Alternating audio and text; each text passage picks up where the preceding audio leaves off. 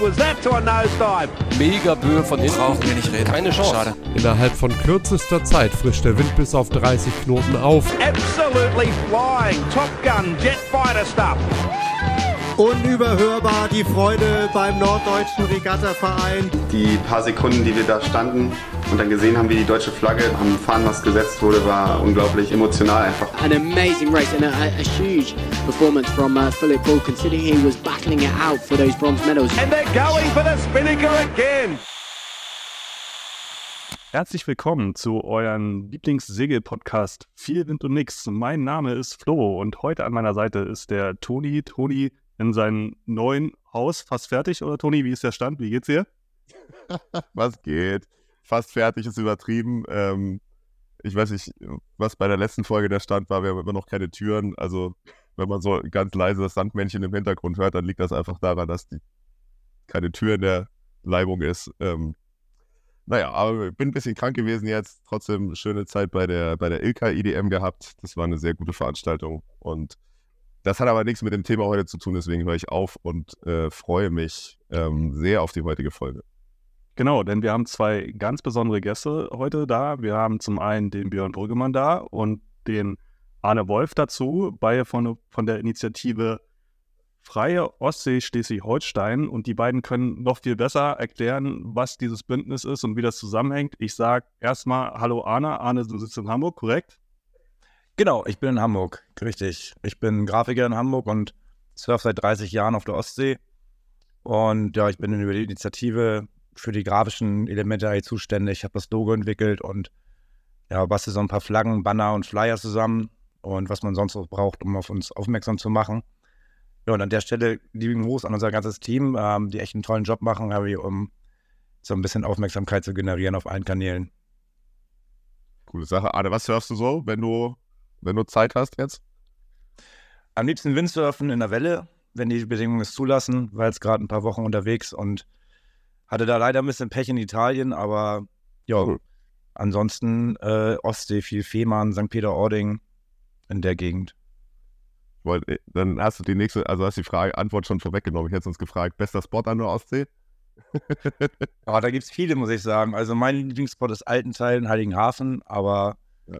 Da gibt es dann noch mehr. Kellenhusen kann auch ganz schön werden. Ja, Heiligenhafen? In Heiligenhafen gibt es Wellen bei Nordwestwind.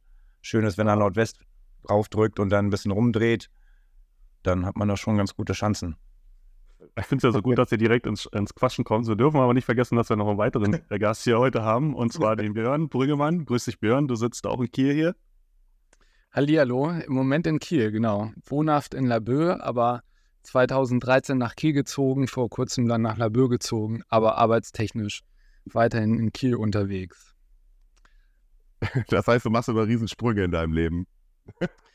Von Laboe äh, nach Kiel, Kiel nach Laboe. Scheint dir gut gefa zu gefallen, da die Ecke.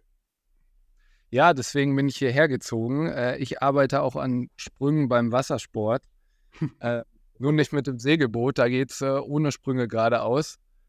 Aber äh, privat werde ich hier nicht mehr wegspringen, weil es mir hier an der Küste gefällt. Ich mache hier diversen Wassersport, meine Partnerin ebenso, unser zukünftiger Sohn hoffentlich genauso. Und vor dem Hintergrund bin ich glücklich hier. Äh, vor allem im Team, was Arne gerade schon angesprochen hat, auch von mir herzliche Grüße. Da müsst ihr jetzt mal dann würde ich sagen, springen wir direkt ins Thema, weil ihr müsst jetzt mal genau sagen, ihr beide seid quasi letztendlich jetzt unsere Ambassador von äh, der Initiative Freie Ostsee SH. Was genau ist das denn?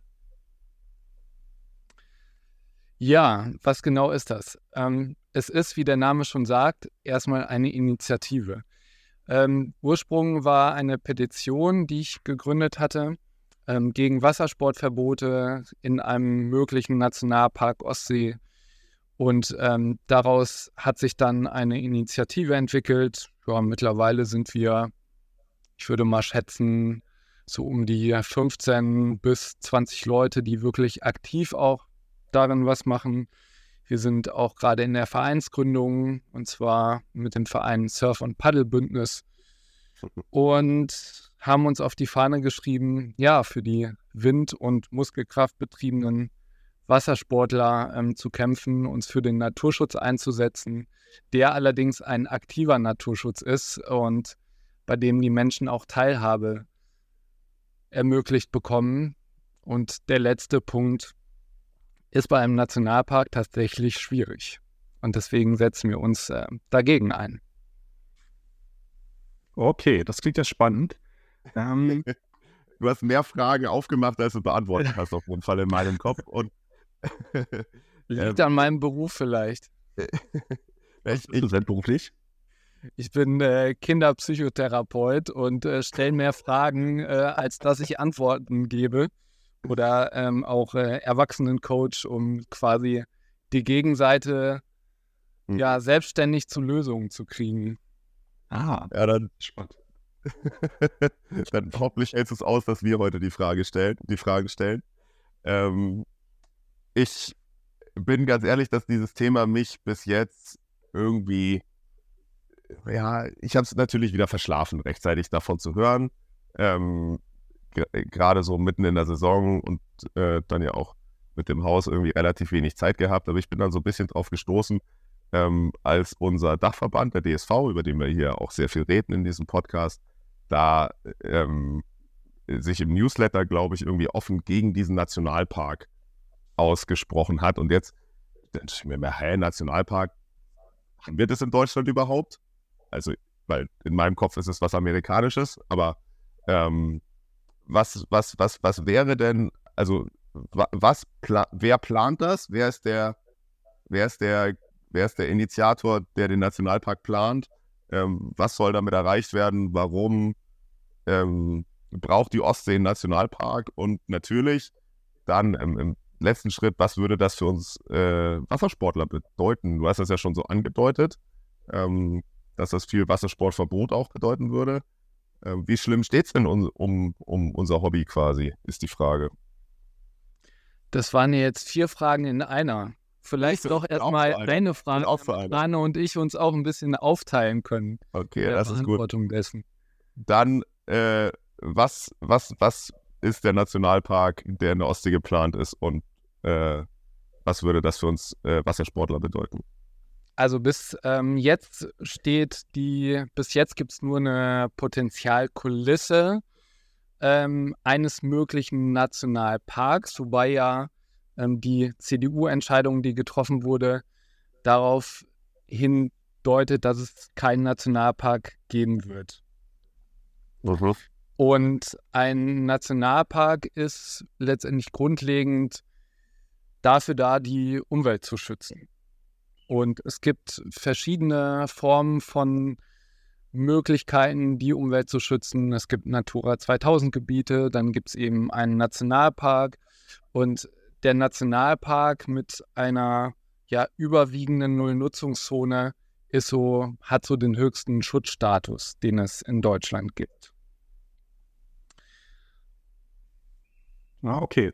Das würde doch aber eigentlich heißen, wenn man jetzt letztendlich dem folgt, was unser Dachverband gemacht hat, letztendlich äh, sich gegen den Nationalpark auszusprechen, dass ja per se dann alle SeglerInnen Umweltsünder wären, wenn sie dem DSV folgen, oder Arne? Nee, das würde ich so nicht sagen. Also warum sollen, warum sollen die Umweltsünder sein, wenn sie gegen ungeeignete Maßnahmen sind? Also Segeln ist, Segeln ist ja absolut naturverträglich. Und ähm, meines Erachtens kannst du dich nicht umweltfreundlicher fortbewegen als durch Windkraft. Mhm. Aber Björn, willst du dazu nochmal was sagen? Du bist ja Segler. Ja, also du nimmst mir quasi die, die Worte aus dem Mund. Ähm, ich bin segeltechnisch unterwegs und von daher würde ich dem absolut zustimmen. Du hast in der Frage ja schon ja so ein bisschen diese Umweltsünde angedeutet. Das heißt, äh, das suggeriert so ein bisschen entweder oder. Und genau das ist ja das Bild, was ähm, unser Minister, Umweltminister, drücke ich ihn jetzt mal umgangssprachlich aus, ähm, vom MEKUN, also vom Ministerium für Energie, Klima, Umwelt und Natur, so suggeriert. Und da ist die Argumentation recht dichotom, also recht schwarz-weiß, die so ungefähr lautet wie, ja, die Ostsee ist ein sterbendes Meer. Das äh, vorgeschlagene Nationalparkkonzept ist die beste Lösung, um die Ostsee zu schützen.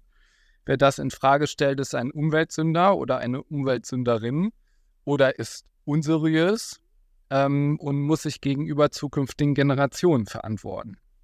Und da wird zum Beispiel ja selbst ein angesehenes Bundesforschungsinstitut wie das Thünen-Institut äh, in Frage gestellt, wenn eben die fachliche Einschätzung nicht zum eigenen Weltbild passt. Also in dem Fall war es so, dass ähm, die Forscher eine Stellungnahme veröffentlicht haben, dass sich ein Nationalpark zum Beispiel kaum signifikant auf die kommerziell genutzten Fischbestände auswirkt. Also, wer so kommuniziert ähm, und verkennt, dass die Menschen ja einen teilhabeorientierten Umweltschutz anstelle von einem ausschließenden Umweltschutz haben wollen, den wir mit einem Nationalpark hätten, der hat viele Küstenbewohner nicht verstanden. Das ist so meine Sicht auf die Dinge. Ah, okay. Über welche Größe Nationalpark würden wir denn sprechen? Also, ähm, das ist vielleicht meine letzte äh, Frage, um das einzuschätzen, um, um was es sich eigentlich quasi handelt, um was und wo von dürfen wir von, von, von Flensburg bis Warnemünde nicht mehr segeln oder was ist die, was wäre, wie, Also die, Potenzial, die Potenzialkulisse betrifft eigentlich die ähm, Flensburger Förde, also die innere, also die Flensburger Förde bis hinter Fehmarn. Fehmarn wird komplett eingeschlossen bis auf die Hafeneinfahrten. Und ähm, dann geht es runter bis Pelzer Haken, Neustadt, die Lübecker Bucht ist ausgenommen worden, weil dort zu viel, ja, da ist eben, wurde gesagt, zu viel äh, Tourismus. Und ähm, von daher würden sie das ausschließen. Hm. So, das in den Nachrichten. Das ist ja schon ein Riesengebiet. Also das ist ja. Das ist ein Riesengebiet, das ist ein Riesengebiet und es werden nur die, die, die Hafeneinfahrten ausgenommen, also zumindest in der Potenzialkulisse sind die Hafeneinfahrten Schlei, äh, Kieler Förde, Flensburger Förde ausgenommen. Oben am Puttgarden, also die Schiffe würden weiter rum, weiterhin um den Nationalpark rumsegeln oder rum, rumtuckern und ja, das ist im Prinzip und, um die ganze Grenze. Surfer und Kiter, die ja dann quasi nicht aus dem Hafen rausfahren, die gucken dann komplett in die Röhre. Ja, also es ist ein bisschen differenzierter. Also eine von diesen drei oder vier Fragen war ja auch, was hat das für Auswirkungen? Ähm, ihr seid ja ein Segelpodcast, wie ich äh, ja auch erfahren habe, und deswegen wäre es vielleicht wichtig, mit den Seglern mal anzufangen, weil das äh, insbesondere auch für die Segler ähm, schon erhebliche Konsequenzen haben kann, und zwar in vielerlei Hinsicht. Also zum einen haben wir das Bundesnaturschutzgesetz, Paragraph 24. Das ist so die Grundlage für einen Nationalpark. Und da muss ähm, der Nationalpark aus einem überwiegenden Teil aus einem Gebiet bestehen, in dem die Natur sich selbst überlassen sein muss. Mhm. Und wir haben in einem Rechtsgutachten äh, von einer namhaften Kanzlei Nöhr zum Beispiel nachweisen können, dass eben das freie Segeln ähm, in dieser Kernzone, die also zu über 50 Prozent vorliegen muss, nicht sofort, aber nach einigen Jahren kaum möglich sein wird. Wir haben für Segler weiterhin das Problem, ähm, dass eben Speedboote auch eingeschränkt werden können. Aber Speedboote sind ja genau die Boote, die eben Regatta-Begleitfahrzeuge darstellen oder ähm, die letztendlich auch Begleitfahrzeuge für Optikkurse sind. Also ich möchte meinen Sohn in keinen Optikkurs geben, was ich eigentlich vorhabe, wenn letztendlich da kein ähm, ja, rettungsfähiges Boot mehr zur Verfügung steht. Ja.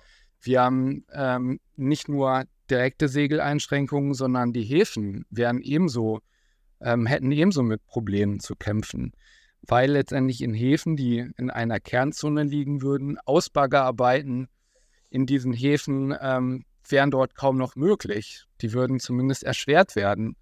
Ähm, Beispiel Nothafen Darßer Ort. Also da Wollte ich gerade erwähnen, ja. Da, da haben Naturschutzverbände ähm, über Jahre lang Ausbaggerarbeiten torpediert, äh, sodass der Hafen jetzt vor kurzem geschlossen werden musste. In der Zwischenzeit musste immer wieder der Seenotrettungskreuzer quasi ins weit entfernte Barhöft verlegt werden. Aber es betrifft nicht nur Segler, es betrifft eben auch Schwimmer oder SUPler. Das alles wird in einer Kernzone, die zu mindestens 50 Prozent da sein muss in einem Nationalpark, nicht erlaubt. Also ein Mensch auf einer Luftmatratze ist ein Wasserfahrzeug. Ähm, du hattest auch das Kiten, das Surfen angesprochen.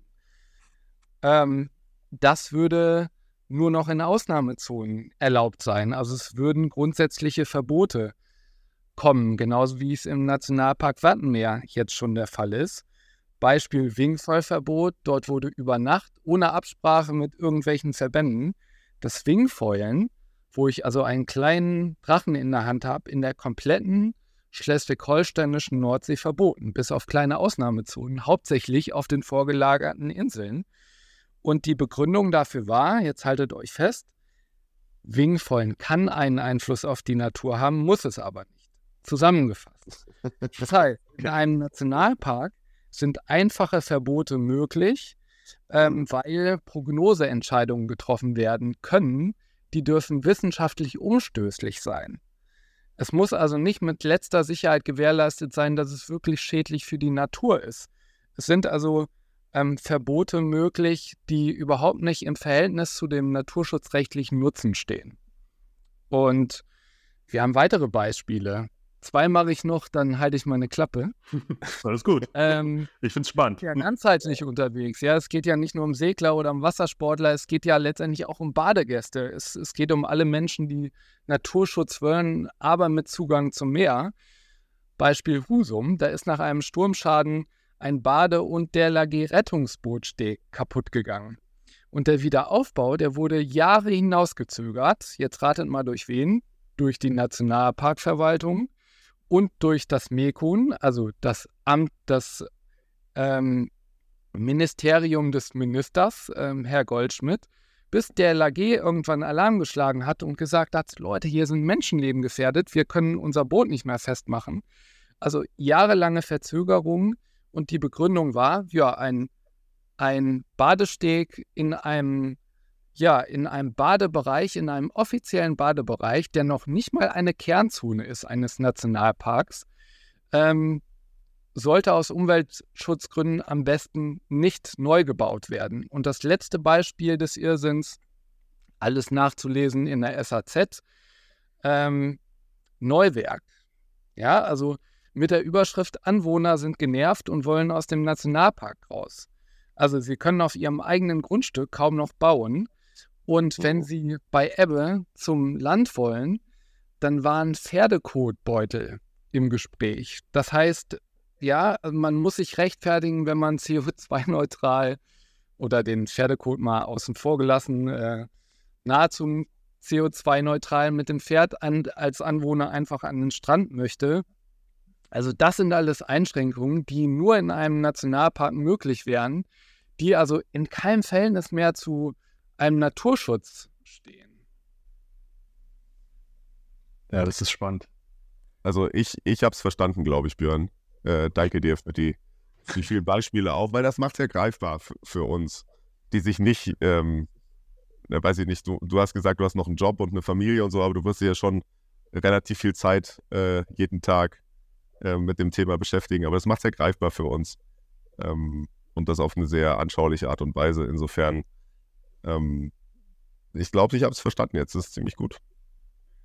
Ja, was ich, was ich mich darüber hinaus frage, ist ja auch, letztendlich, wenn ich mit, mit dem SUP unterwegs bin und äh, zum Beispiel mal nach Stein Richtung ähm, Heidkarte paddel, da gibt es ja schon Schutzzonen. Also da gibt es ja letztendlich auf der Strecke ist äh, gekennzeichnet eine ganze Fläche, wo die Wasservögel letztendlich äh, brüten, dass man da nicht an Land gehen darf. Also ich frage mich dann letztendlich, ähm, ob es in dem Verhältnis, so wie es jetzt vorgesehen ist oder, oder, oder ja, angedacht ist mit dem Nationalpark, ähm, wie viel mehr Schutzzonen dann letztendlich dann wirklich ähm, in Ufernähe vorhanden sind im Vergleich zu dem, was jetzt ja schon an, ich weiß gar nicht, was das dann für Schutzzonen sind, das ist ja nicht Nationalpark, aber auf jeden Fall Umweltschutzzonen ja bereits eingerichtet worden sind.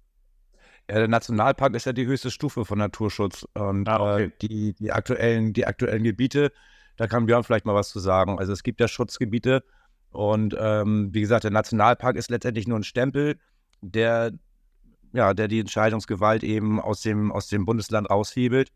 Und ähm, die sind fast deckungsgleich. Die wurden jetzt ein bisschen erweitert. Also die, die Potenzialkulisse ist etwas größer als die Schutzgebiete.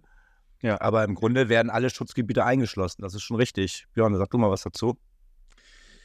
Ja, wir haben schon eine Menge Schutzzonen, und zwar ähm, Natura 2000 Gebiete. Und wir müssen ja immer bedenken, dass ähm, die CDU sich ja deutlich gegen einen Nationalpark ausgesprochen hat. Das heißt, wir reden hier über ein Konstrukt, was ja schon auf dem Grund ähm, der Ostsee liegt, weil die CDU ja den Bürgerwillen auch gehört hat. Nichtsdestotrotz, in der Potenzialkulisse ähm, sind die Natura 2000 Gebiete verzahnt worden. Und das Argument war dahingehend, dass eben durch diese Verzahnung ja die äh, Bürokratie erleichtert wird und letztendlich vieles auch ähm, zentral gesteuert werden kann. Allerdings wird dafür eine neue Behörde geschaffen, die Nationalparkbehörde. Und ich habe noch äh, keine, ich habe es noch nie erlebt, dass eine neue Behörde erstmal weniger Bürokratie schafft, und letztendlich es auch keine Behörde gibt, die nicht aus sich heraus gerne wachsen möchte und Entscheidungskompetenz an sich reichen möchte. Ja. Und ähm, letztendlich ist es so, dass ein Nationalpark im Vergleich zu den Natura 2000 Gebieten noch einen höheren Schutzstatus, äh, Schutzstatus hätte. Allerdings könnte man zum Beispiel mit verbesserten Managementplänen auch die Natura 2000 Gebiete deutlich aufwerten. Und die, der Unterschied ist nur, dass eben ja diese Natura 2000 Gebiete nicht so denkmalförderlich sind, dass man sich gerne erschaffen möchte mit einem Nationalpark. Ah, okay. Kleine Spitze gegen den. Ja, ist angekommen auf jeden Fall. Ich wollte ich wollt, ich wollt nicht direkt äh, losschmutzeln, aber ja, verstehe, was, äh, was du meinst dahinter. Ihr habt es, glaube ich, jetzt relativ ausführlich äh, äh, formuliert. Ähm, könnt ihr nochmal irgendwie einmal zusammenfassen, was aus eurer Sicht das Hauptargument und wenn es nicht nur ein Hauptargument ist, was letztendlich die zwei, drei, vier Hauptargumente ist, weswegen ihr gegen den Nationalpark seid, also ihr mit eurer Initiative? Ähm, ja, das ist gar nicht so schwer. Im Endeffekt ist ein Nationalpark, ähm, löst halt die Hauptprobleme der, Ostsam, äh, der Ostsee nicht wirksam. Also ähm, es wird, werden die Mitspracherechte aus der Region genommen. Äh, die Menschen werden unverhältnismäßig eingeschränkt. Und wie gesagt, die, die Hauptprobleme der Ostsee sind Schadstoffeintrag, Nährstoffzufuhr und Temperatureinstieg. Gegen Temperaturanstieg wissen wir selbst, äh, da wird ein Nationalpark mit Sicherheit nichts helfen. Ähm, Schadstoffeinträge werden trotzdem weiter einlaufen und ähm, ja, die Nährstoffzufuhr wird auch weiterhin stattfinden. Zumal es auch nur 0,39 Prozent der gesamten Ostsee betrifft, also halt rein die Wasserfläche. Und ähm, naja, und das, das wichtigste, äh, wichtigste Argument ist eigentlich, dass die Verwaltung ähm, die Entscheidungsgewalt übernimmt und die Menschen vor Ort haben kein Mitspracherecht mehr, was für ihre Haustür geschieht. Und ja, das betrifft eben durch die auch die Verordnung der Befahrensverbote. Also, wo, wo Segler, Surfer, Luftmatratzen fahren dürfen. wäre denn, wäre die neue Behörde dann eigentlich eine Landesbehörde oder eine Bundesbehörde? Wisst ihr das? Ähm, die Nationalpark, also die Nationalparkverwaltung, also man, man muss dif differenzieren. Also wenn ein Nationalpark kommt, mhm. ähm, dann ähm, wird es durch ein, wird dieser Nationalpark durch ein Landesgesetz geschaffen. Ja, okay. Jetzt sagt der Goldschmidt, ja, und das ist der Beweis dafür, dass die Entscheidungskompetenz hier bleibt, weil wir können äh, damit auch einen Nationalpark wieder abschaffen. Ja, das ist Quark. Theoretisch schon.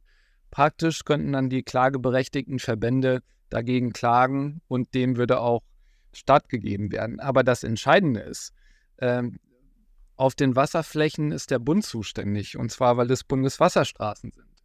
Und da wird insofern äh, Entscheidungskompetenz abgegeben, dass ein Umweltminister heute ganz viel versprechen kann. Und das betont er immer wieder in Zusammenhang mit dem Segeln, was angeblich auch in der Kernzone wie vorher erlaubt bleiben soll. Falsch, Fake News, Segeln wird Einschränkungen erleben.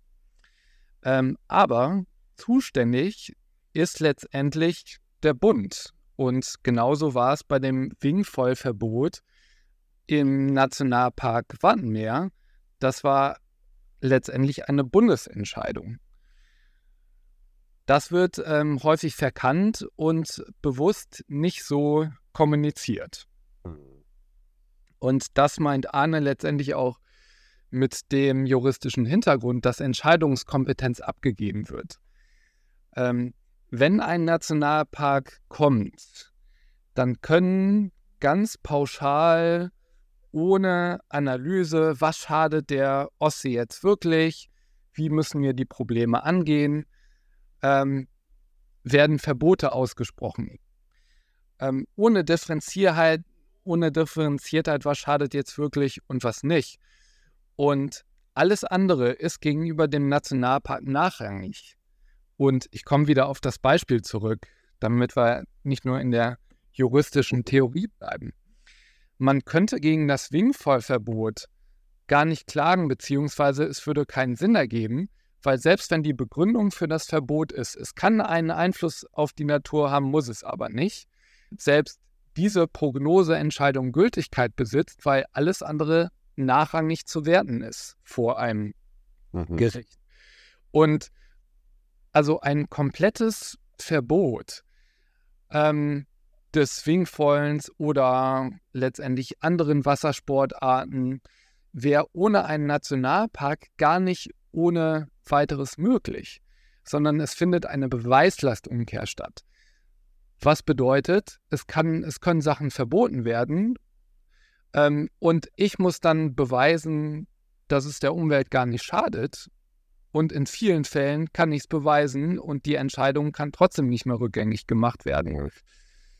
Mit dem Unterschied, wenn es einen Nationalpark nicht geben würde, ja, dann sind die Hürden einfach viel höher, Sachen zu verbieten. Es geht also, wenn es um das Hauptargument geht, warum sind wir gegen einen Nationalpark, er löst die Hauptprobleme nicht, wie Anne eben schön beschrieben hat, und gleichzeitig führt er zu immensen Einschränkungen in Zukunft. Und dies wird ähm, von einigen Akteuren einfach unter den Tisch gekehrt. So muss man es sagen. Ich, ich würde noch mal gerne einen Schritt zurückgehen ähm, zu dem, was Arne ähm, vorhin äh, schon, glaube ich, ganz gut zusammengefasst hat. Aber ähm, ich, ich würde es so gerne noch mal ein bisschen breiter machen. Du hast drei Dinge genannt, die der Ostsee schaden oder die der Ostsee im Moment zusetzen. Ähm, ich habe mir den Temperaturanstieg gemerkt. Ähm, ja, der, der, generell mit. Mit dem haben wir ja, also das, das, das ist ja jeden Tag in den Nachrichten, dass das äh, äh, stattfindet. Das haben wir ja alle verstanden. Und dann sagtest du, dann glaube ich noch, mich dran zu erinnern, du hast gesagt, äh, äh, äh, äh Eintrag. Und, und was war das dritte? Kannst du das nochmal noch mal, noch mal breit treten, bitte? Genau, also es gibt halt auch, also Temperaturanstieg ist klar, Klimawandel kriegen wir überall mit, auch an Land. Ähm, Schadstoffeinträge und eben Nährstoffeintrag. So, und äh, bei den Nährstoffeinträgen muss man auch nochmal differenzieren, denn Deutschland ist, also Deutschland ist insgesamt nur für zwei bis drei Prozent der Nährstoffeinträge in der Ostsee verantwortlich, weshalb dort, wenn man sich vorstellt, wie groß die Fläche das der, also der Ostsee ist und der Nationalpark würde 0,39 Prozent der gesamten Ostsee einnehmen und nur zwei bis drei Prozent des Nährstoffeintrags kommt aus Deutschland und man guckt sich jetzt mal die Ostseeküste an, dann kann man sich ungefähr vorstellen, dass ein Nationalpark nun wirklich nichts an der Schadstoffein, äh, an der Nährstoffeintrag ändern würde. Nährstoffeintrag? Denn jetzt nicht das Dünger oder, oder was ist das hauptsächlich? Das kann unter anderem Dünger aus der Landwirtschaft sein, klar, aber wie gesagt, da gibt es halt andere, ähm, wenn man das, das Problem muss global angegangen werden und nicht eben in einem kleinen Prozentsatz in Schleswig-Holstein. Und ähm, das ist meines Erachtens das Problem, ja. Und das wird nicht gelöst. Schadstoffeintrag, ähm, äh, sind, gibt's, haben wir da einen, einen, einen großen Übeltäter äh, an der Backe, den man, wo man eigentlich eher seine Wut in welche Richtung man die schieben könnte? Oder ähm, naja, Schadstoffeinträge kommen aus diversen, durch die Schifffahrt, durch die, durch die Munitionseintrag. Ich weiß nicht, Björn, kannst du da differenziert nochmal was zu sagen? Letztendlich ist ja die Munitionsaltlastung äh, ein großes Thema, aber das gehört natürlich ja. auch mit dazu. Ja, die, die Faktoren, die, die belastend sind, die sind natürlich höchst divers. So, das kann man nicht an ein, zwei, drei Sachen das kann man nicht auf ein, zwei, drei Sachen reduzieren, aber es geht ja darum, ähm, was sind einfach die Hauptprobleme für die Ostsee oder was, was ist besonders schwerwiegend. Und hm. natürlich ähm, gehört beim Thema Schadstoff, gehört da auch die Munition zu. Und ähm, Das ist ja natürlich ein naturschutzrechtliches Problem, ein Naturschutzproblem, das ist ein ethisches Problem, wenn wir in der Historie zurückgehen. Aber auch da ist es entscheidend zu wissen, ähm, dass dafür der Bund zuständig ist. Und da wäre es wichtig, ähm, mit allem, was man hat, sich eben auch politisch dafür einzusetzen, dass ähm, da Munition gehoben wird. Und das ist übrigens auch ein äh, Wirtschaftsfaktor, weil es weltweit ähm, bisher kaum Bereiche gibt, wo so viel Munition gehoben wurde. Das heißt, wenn in Schleswig-Holstein beispielsweise Ausschreibungen gemacht werden würden, wenn Firmen da Pilotprojekte durchführen, ähm, dann ist das für den Wirtschaftsstandort auch günstig, weil es sowas, so etwas weltweit ähm, letztendlich kaum gibt. Es wäre eine Art Exportschlager. Aber auch hier wieder, ein Nationalpark würde nichts an dem ähm, Problem der Munitionsaltlasten verändern. Es wurde teilweise politisch suggeriert, dass ja ein Nationalpark oder mit einem Nationalpark ähm, die Wahrscheinlichkeit erhöht werden würde, ähm, dass mit der Munitionsräumung auch gerade in diesem Bereich begonnen wird. Ähm, auch das hat sich als falsche Ente erwiesen oder als Ente. Ähm, das wurde insbesondere vom Mekun auf Veranstaltungen mündlich so weitergegeben, weil theoretisch müsste ja da begonnen werden, wo die Problematik mit am größten ist. Und ähm, das kann ja kein keine Basardynamik annehmen, dass man sagt, gut, ihr habt jetzt einen Nationalpark, da fängt es an, sondern man müsste gucken, wo macht es wirklich Sinn, durch den Bund anzufangen. Und da sollten alle Anstrengungen ja investiert werden und auch intensiviert werden. Aber letztendlich ja den Nationalpark als etwas zu verkaufen, ähm, was die Ostsee rettet, ähm, das ist nicht redlich. Ähm, da werden die KüstenbewohnerInnen getäuscht. Das muss ganz deutlich so gesagt werden. Ja, es wird ja schon lange davor gewarnt, dass die, dass die Munition geborgen werden muss und es ist bisher heute nichts passiert. Also warum soll, also warum ist ein Nationalpark jetzt plötzlich dafür verantwortlich, dass diese Munition geborgen werden kann? Das wusste man schon vor 10, 20, 30, 40, 50 Jahren, dass das mhm. geborgen werden muss. Du sagtest also, bei einem Nationalpark wird die Natur sich selbst überlassen. Das würde ja in meiner Logik bedeuten, dass man die Munition da liegen lassen muss, weil man ja gar nicht rumwühlen darf. In der Nordsee liegt ja auch ganz viel Munition, die wird liegen gelassen. Die ist, und die ist quasi dem Sauerstoff ausgeschlossen, deswegen wird sie dort nicht als große Bedrohung gesehen. Mhm. Aber dort liegt viermal so viel Munition wie in der Ostsee. Und wir haben einen Nationalpark seit 1985 in der, Ost, in der Nordsee. Und dort ist die Munitionsbergung immer noch nicht vorangeschritten. Also, wenn man sich das mal vor Augen hält. Also, die, die Frage zielte ja auch darauf, ähm, was passiert mit der Munition, wenn die Natur sich selbst überlassen wird. Also, ähm, es ist letztendlich so, dass ähm, dieser Punkt ähm, umstritten ist. Also, wenn ein Nationalpark gekommen wäre und er kommt ja nicht, dann ähm, wäre das immer eine Einzelfallentscheidung. Das heißt, ähm, wenn etwas in einer Kernzone meinetwegen, also der stärksten Zone, wo die Natur sich selbst überlassen wird, ähm, aktiv gemacht werden muss, dann, dann ist es eine Einzelfallentscheidung von der Nationalparkverwaltung. Und dann kann es sein, dass sie zum Beispiel sagt, ja, ähm, das dient dem Naturschutz, ähm, da kann jetzt was geborgen werden. Es kann aber letztendlich auch sein, dass ähm, dort etwas nicht genehmigt wird.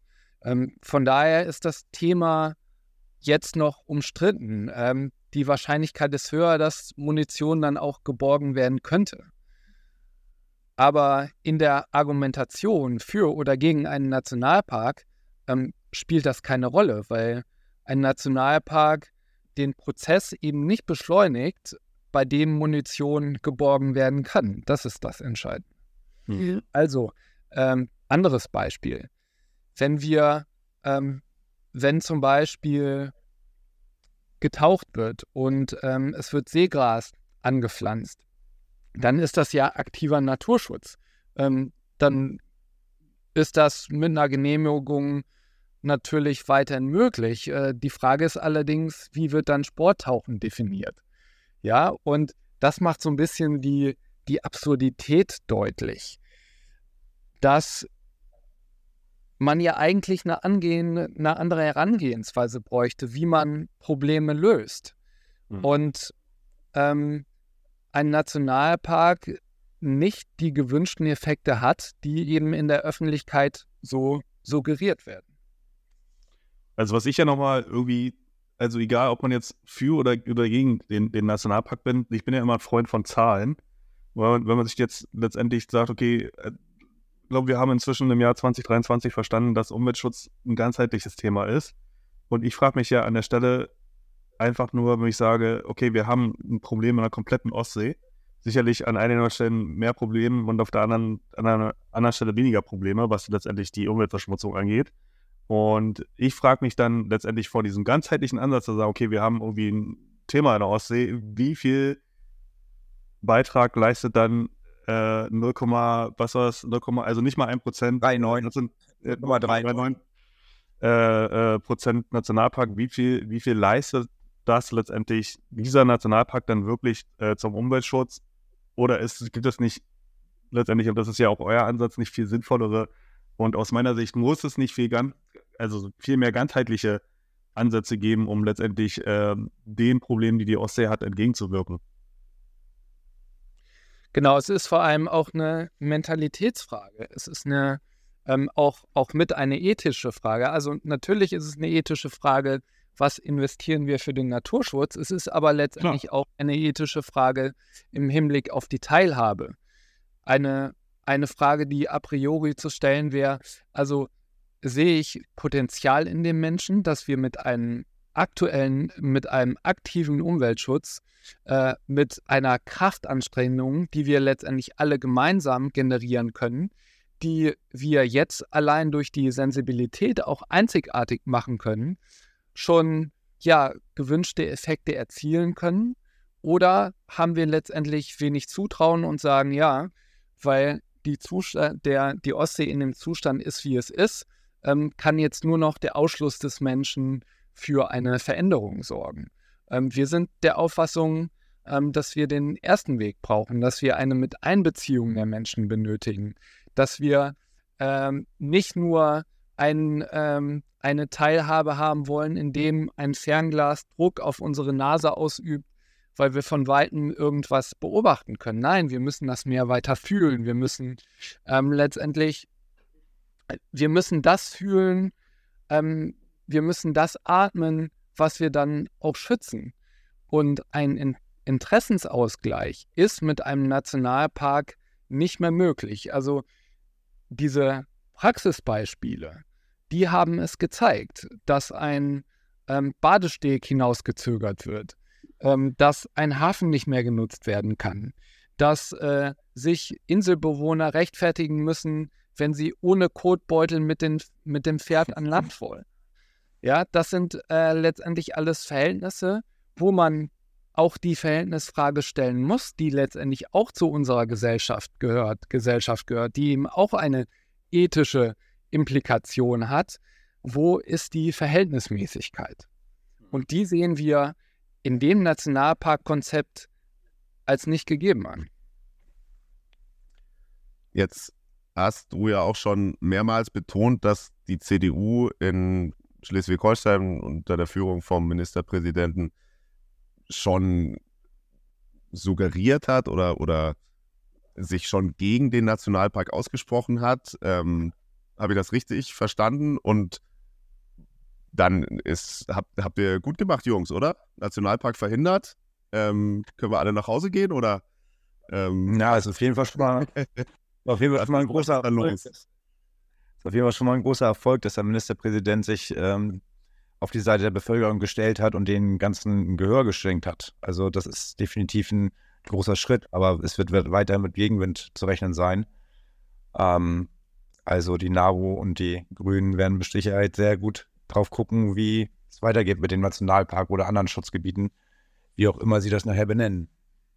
Also, ja, wie es weitergeht, ich glaube, äh, Björn, erzähl doch mal so ein bisschen was aus der Zukunftskugel, wie du das einschätzt.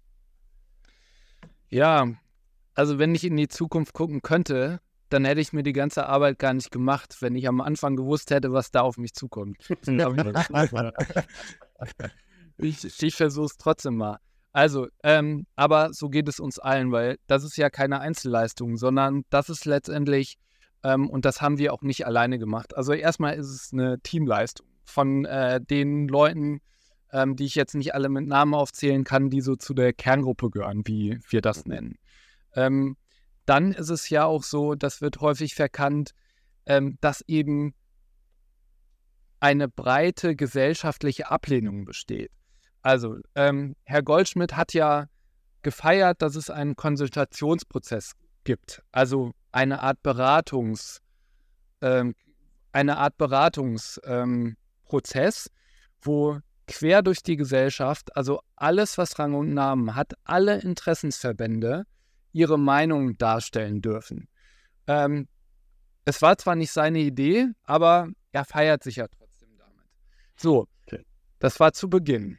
Und dann war es in der Kommunikation so, ich stelle es jetzt mal vereinfacht dar, Leute, das ist ein demokratischer Prozess, wir hören euch alle in dem Konsultationsprozess und das ist ähm, einmalig. Ja, das kommt äh, sehr selten vor. Bis dahin muss man ihm recht geben. Blöd an der Geschichte ist jetzt nur, dass sich nahezu alle Interessensverbände außer der Naturschutz, äh, außer die Naturschutzverbände, äh, man kann sagen, von allen Schwerpunktworkshops, also von allen Interessensverbänden, hat sich die überwiegende Mehrheit gegen das Nationalparkkonzept ausgesprochen. Ja, und alles, was letztendlich jetzt noch bleibt, äh, ist, weil immer mehr Argumentationssäulen für einen Nationalpark auch wegbrechen, ist die Botschaft, die der Minister jetzt rausposaunt, dass wir nur in einer repräsentativen Demokratie leben und dass aus seiner Sicht auch manchmal Entscheidungen getroffen werden müssen, die unbequem sind und die auch gegen den Willen der Bevölkerung sind. Also und allein diese Aussage und der Prozess, den ich gerade schon geschildert habe, ähm, das ist für mich ein Armutszeugnis. Äh, dieses Armutszeugnis muss ich dem Minister leider ganz klar ausstellen. Was ich also summa summarum damit sagen will, ähm, es gibt eine breite gesellschaftliche Ablehnung. Und das ist ähm, von der CDU erkannt worden.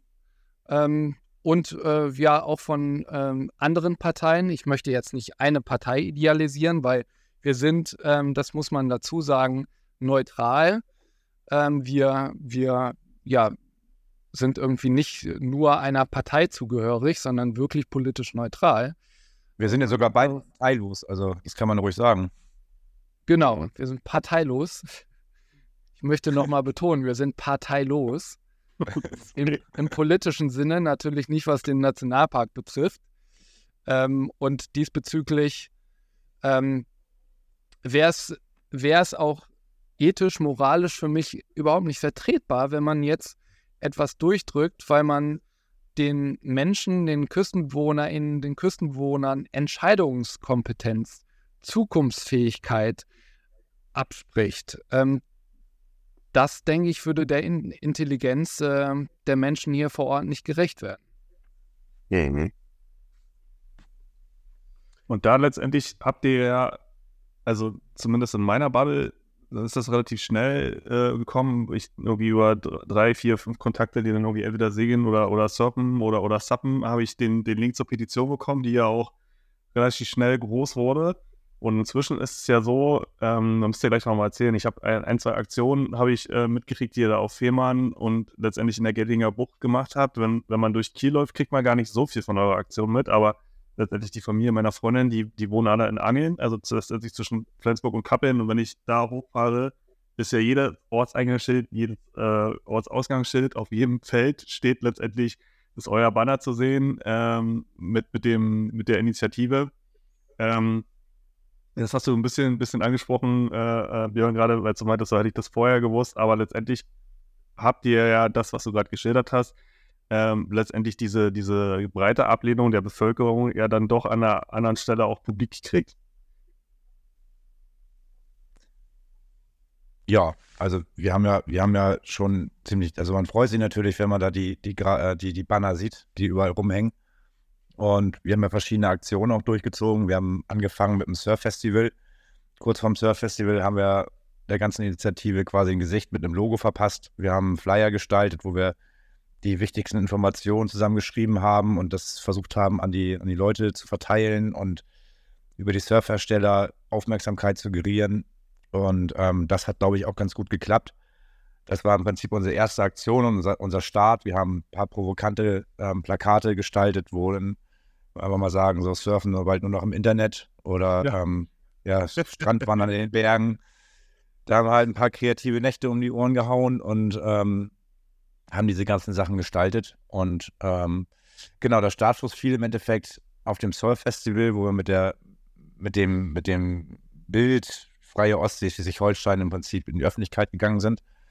Und gefolgt war das dann mit der Demofahrt von den Landwirten. Das war auch eine ziemlich große Aktion, wo die eben über die Firma-Sundbrücke gefahren sind und oben alle die Plakate auf den Gabeln hatten. Das war auf jeden Fall beeindruckend. Und die beiden Sternfahrten, die du gerade angesprochen hast, Viermannsund und ähm, Geltinger Bucht, war natürlich auch ein schöner Erfolg und schöne Bilder, vor allen Dingen auch, die wir an der Presse weiterspielen konnten. Und ähm, ja, zuletzt war natürlich unsere große Aktion am Rathausmarkt in Burg auf Fehmarn, wo Daniel Günther, der Ministerpräsident, zu Besuch war, der kaum zu Wort kam, glaube ich, als er noch vor den Mauern des Rathauses stand. Da war richtig Lärm, da haben dann die Leute ja ordentlich, ordentlich protestiert und gesagt, so geht's nicht wir wollen uns nicht ein, ein, einlullen lassen. Und Fehmarn ist, waren einer der ersten, die das auch erkannt haben und da auch wirklich ähm, Druck gemacht haben und da auch Support von den Campingplätzen äh, bekommen haben. Und ähm, so zieht sich das gerade die Küste hoch. Kiel war lange noch ein bisschen ruhig und ja. ja. jetzt kommt das alles so ein bisschen an durch die Presse und das ist, freut uns natürlich. Also ich muss nochmal auf unser Demokratieverständnis in dem Zusammenhang hinweisen. Ähm, es gab laute, laute Rufe, die auch medial eine ordentliche Wirksamkeit erzeugt haben, aber ähm, als äh, der Ministerpräsident eben das Wort ergriffen hat, ähm, waren alle ruhig und haben das respektiert und haben vor allem auch das Versprechen mitbekommen, dass er die Bedürfnisse der Küstenbewohnerinnen und Bewohner beachten wird. Und ähm, genau das hat er jetzt gemacht und dabei hat er letztendlich auch der Mehrheit der Bewohner hier an der Küste entsprochen. Also aus meinem Dafürhalten ist das auf jeden Fall deutlich äh, zielgerichteter als das, was äh, andere MitbewohnerInnen in Deutschland machen, indem sie sich irgendwie letztendlich an der Straße ketten und meiner Meinung nach irgendwie nicht den äh, das, das, erreichen, was sie eigentlich erreichen wollen. Ähm, von daher, ja. Also, ja. Ja, wir haben letztendlich auch ähm, die Einstellung, dass wir uns nicht erhaben fühlen. Ja. Und äh, gewisse Dinge rechtfertigen, ähm, die auch gegen das ähm, Gesetz verstoßen. Ähm, wir beachten, wir bemühen uns schon, alles im Rahmen ähm, der, der Gesetze zu machen. Ähm, wobei wir ja jetzt grundsätzlich auch äh, nicht abdriften sollten. Ne? Wie macht man allgemeinen Klimaschutz? Was ist legitim oder nicht mhm. legitim? Äh, da möchte ich jetzt, äh, ja, das, das, kann ich jetzt abschließend gar nicht bewerten. Da müssten wir noch einen eigenen Podcast zu machen. Ja. ja, aber wir haben ja auch, wir haben ja auch Werbematerial wie, wie ähm, Pullover, T-Shirts und ähm, Aufkleber, mit denen man sich halt so ein bisschen positionieren kann und zeigen kann, hier habe ich was gegen, wir wollen, wir wollen keinen Nationalpark, da kann man sich Aufkleber auf die Autos kleben, die kann man sich bei, kann man sich bei uns bestellen. Und, ähm, dort ist es auch, da haben wir auch einen Hinweis, dass bitte sowas nicht auf fremdes Eigentum geklebt werden soll oder auf irgendwelche Schilder. Und äh, ich habe tatsächlich schon mal so einen Aufkleber irgendwo auf einem Schild gesehen, den hat man natürlich auch abgekratzt, weil ähm, also da bewegen wir uns auf jeden Fall immer auf, auf graben Fuß ne? und wollen da kein, kein Problem mit der, mit der Obrigkeit haben, indem wir irgendwelche Verkehrsschilder bekleben oder ja, unterstützen das halt auch nicht und weisen auch darauf hin. Also da sind wir schon ziemlich strikt. Ja, und ähm, hinzu kommt, dass wir natürlich genauso für den Naturschutz sind, ähm, aber für aktiven, teilhabenden Naturschutz und uns letztendlich, äh, nur weil wir andere Konzepte haben möchten, nicht in die Ecke stellen möchten, in die wir Hm. am Anfang schon, über die wir am Anfang gesprochen haben. Stark. Ihr habt jetzt angesprochen, ähm, äh, dass man sich Sachen kaufen kann. Äh, macht doch nochmal hier so richtig Randale. Ähm, wo findet man euch im Internet? Äh, was muss man in seinen Browser hacken, damit man bei euch rauskommt? Ähm, weil das ist ja im Prinzip die, ähm, ich glaube, wir haben jetzt auch, ja, also mich habt ihr abgeholt auf jeden Fall, ja. Das war jetzt aber auch eigentlich nicht besonders schwierig. Ähm, aber jetzt, äh, wir haben ja jetzt vielleicht wieder ein paar Leute ins Boot geholt, die ähm, vorher von dem Thema noch keine Ahnung hatten. Wenn jetzt die Leute sich denken, okay, wie kann man da äh, am besten unterstützen? Wie kann man sich beteiligen, dass wir eben eine freie Ostsee behalten? Ähm, wo muss man klicken, dass das, dass das was wird? Oder wie, wie macht man das am besten? Ans Boot holen hast du ja jetzt einen schönen Wortwitz gemacht, ne? Also, super. Nee, also auf jeden Fall, ähm, wir haben natürlich eine Webseite, die www.freie-ostsee-sh.de. Ähm, dort sind die wichtigsten Links hinterlegt. Wir haben dort äh, einen kleinen Shop. Wir haben ähm, aber auch die Möglichkeit, dass, dass zum Beispiel ein, ein Angelladen sich einen Stapel Flyer bestellen kann. Wir haben dort die Druckdaten hinterlegt, sodass sich auch jeder auf seinen eigenen, wenn du zum Beispiel einen guten Kontakt hast, dein, dein besserer Schulfreund hat eine Druckerei, dann kannst du die Daten runterladen, das dort ausdrucken. Ähm, und dort findest du, findest du eigentlich alles unter Downloads und im Shop, äh, was, was irgendwie so ein bisschen Flagge zeigt. Ähm, des Weiteren haben wir natürlich ähm, Social Media Kanäle, Instagram, freie.ostsee.sh und äh, das gleiche auch auf Facebook. Dort werden die Aktionen angekündigt, dort werden immer mal wieder kleine Hinweise gegeben, was jetzt gerade aktuell ist. Ähm, dort auf jeden Fall folgen, ist immer gut. Äh, man bekommt alles mit, wo, wo, wo im Prinzip was gestartet wird. Ein wichtiges Thema im Freundeskreis informieren, einfach den Nachbarn erzählen, den Arbeitskollegen auf der Arbeit erzählen, Mensch, habt ihr schon gehört vom Nationalpark?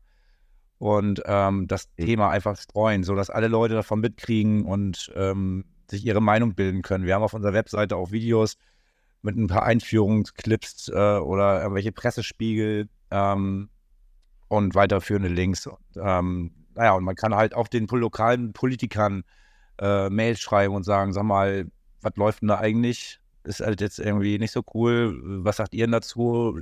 Bezieht mal Position, ne? Also das kannst du im Verband, im Verein oder eben auch in deiner, in deiner Gemeinde machen. Hm. Genau, die Frage, was können die Leute tun, das endet natürlich nicht nur mit der Unterstützung unserer Initiative, äh, was natürlich trotzdem sehr sinnvoll wäre. äh, darauf möchte ich nur mal hinweisen. Nein, also es, es geht natürlich da, darüber hinaus auch ähm, darum, Sachen einzufordern, ja. Letztendlich auch die Frage zu stellen, okay, ähm, ist es, ist das, was gesagt wird, ähm, ja, hat das wirklich Hand und Fuß? Ähm, es ist immer wieder so, dass dann der eine oder andere Nachbar mal auf ähm, ja, die Internetseite des Mekuns geht und ähm, letztendlich liest, ja, warum? Also Segeln, beim Segeln bleibt doch alles wie vorher, ist doch alles super. Äh, oder ähm, ja, beim Baden genauso oder im Prinzip dann noch so, ja, warum? Es wird so geschildert, dass alles so bleibt wie vorher und ähm, wir leben weiter in Büllabü und da letztendlich ja das Ministerium ja auch einen gewissen Informa eine gewisse Informationshoheit hat, ähm, muss man letztendlich die Leute auch immer wieder abholen und sagen, ja, hinterfragt das Ganze mal kritisch. Ja. Und ähm, da wird teilweise ja auch wirklich mit, mit harten Bandagen gekämpft, um diese Informationshoheit äh, zu behalten und Halbwahrheiten darzustellen.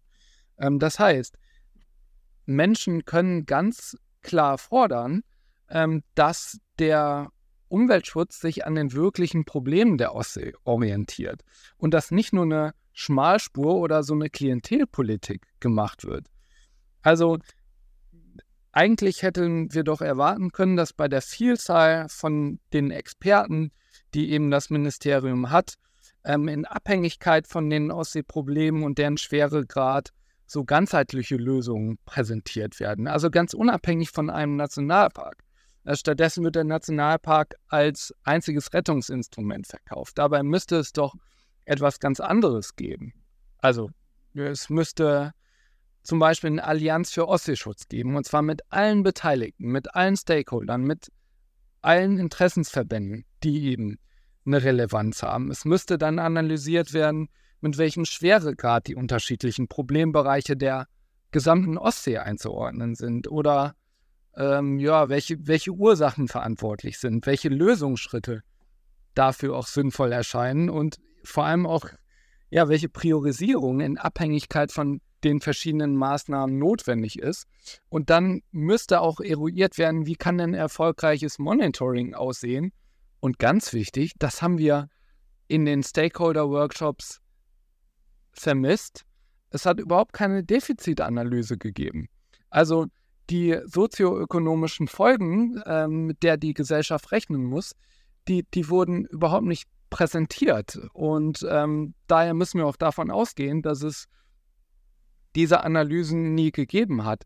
Das sind, alle, das sind alles kritische Fragen, die eben Küstenbewohnerinnen und Küstenbewohner auch mal stellen können. Und dann gilt es vor allem darum auch, geht es darum sicherzustellen, dass ähm, ja kein, keine ähnliche Form eines Nationalparks, die ja ebenso kritisch zu beäugen wer kommt, in dem ja alles mit, äh, ich sag mal, Naturschutzgebieten mit Betretungsverbot zugepflastert wird. Also auch das verhindert aktiven Umweltschutz. Ähm, weil ja eine Kernzone eines Nationalparks ist ungefähr ähm, was gleiches wie ein Naturschutzgebiet, ähm, das eben auch nicht betreten werden soll. Also es geht letztendlich immer darum, für einen Naturschutz zu kämpfen, der Teilhabe ermöglicht. Und zwar ähm, von unten nach oben und nicht mit Verboten von oben nach unten. Ja, Björn, ich feiere deine Energie übrigens. Das ist ja wirklich, das ist ja so dabei. Das, das macht richtig Spaß. Ich hatte ja seit März ein bisschen Vorbereitungszeit. Aber das stimmt. So, nur für den Podcast heute. Ich habe seit, seit März mich auf heute vorbereitet, natürlich. letztendlich ist das ein Wissen, was generiert wird aus der Gruppenstärke heraus. Ähm, das, das sind letztendlich wir alle. Ähm, ja. Ich bin eben das Sprachrohr durch die Petition und durch äh, äh, quasi die, die Initi als Initiator der Initiative, aber alles ist Teamwork. Das merkt man bei euch ganz, äh, ganz stark auf jeden Fall, dass das äh, letztendlich über das, was Arne halt auch erzählt hat, aus einer multimedialen und Kommunikationssicht, dass das halt dementsprechend äh, ganz gut in, ineinander fußt. Wir hatten es vorhin schon mal kurz angedeutet, ähm, sind aber ein bisschen äh, abgeschwiffen, abgeschweift. Wie ist das richtige Wort? Ihr wisst, was ich meine. Ähm, wie geht es denn jetzt weiter? Ihr habt gesagt, okay, äh, MP Günther hat erkannt, äh, zusammen mit der CDU, ja, vielleicht ist es nicht so clever, das einfach noch durchzudrücken gegen, äh, gegen die Bevölkerung. Ähm, wie geht denn das letztendlich bei euch konkret mit der, mit der Initiative äh, weiter? Was, was sind denn die nächsten Schritte? Oh, spannend. Björn, da sagst du mal lieber was zu. ich drehe mich gerade um, äh, aber hinter mir sitzt keiner. Ja, ähm, also wie, wie geht's weiter? Jetzt, jetzt ist am 1.11. erstmal der Verzahnungsworkshop, wo ähm, alle wo letztendlich jeweils fünf Mitglieder aus den Workshops, die vorher stattgefunden haben, ähm, nochmal in eine Art Verzahnung kommen und dann die Ergebnisse zusammengefasst werden. Jetzt äh, hat man schon gehört, dass der äh, Umweltminister Herr Goldschmidt das nochmal nutzen möchte, um äh, das Stimmungsbild zu beeinflussen. Das Stimmungsbild ist klar, das ist eine klare Ablehnung. Ähm, das habe ich eben schon ausführlich beschrieben. Das ist das, was als nächstes ansteht.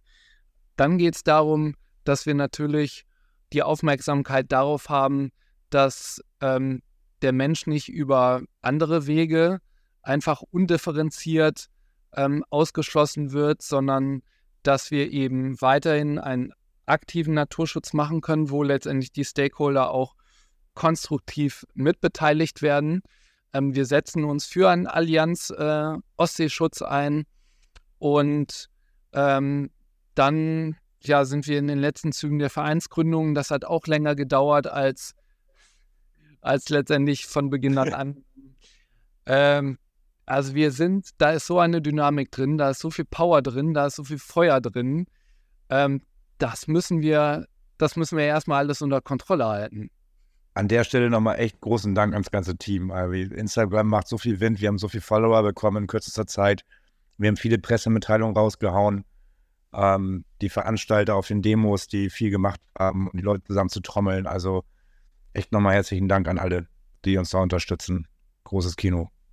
Und es schreit ja auch danach, dass wir uns vielleicht mal in einem Jahr nochmal zusammensetzen und gucken, was bis dahin passiert ist. Ich meine, letztendlich, das scheint ja jetzt kein abgeschlossenes Thema zu sein, sondern äh, kann ja jetzt auch nicht die Lösung sein im Sinne des Naturschutzes, dass man jetzt einfach nur sagt, okay, Nationalpark nein, sondern letztendlich, das habt ihr ja auch in den vergangenen äh, 60 Minuten ganz gut herauskristallisiert. Äh, äh, der Ansatz muss einfach anders sein. So, ne? Und da bin ich ja auch mal gespannt, wie es dann weitergeht.